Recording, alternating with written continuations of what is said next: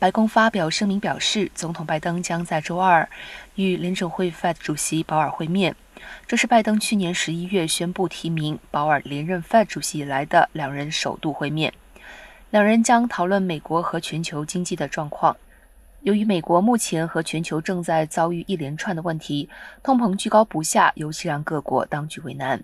根据美国商务部上周五发布的数据显示。美国四月名目个人消费支出 （PCE） 比三月增加百分之零点九，高于市场预估的百分之零点八。这是 Fed 偏好的通膨指标。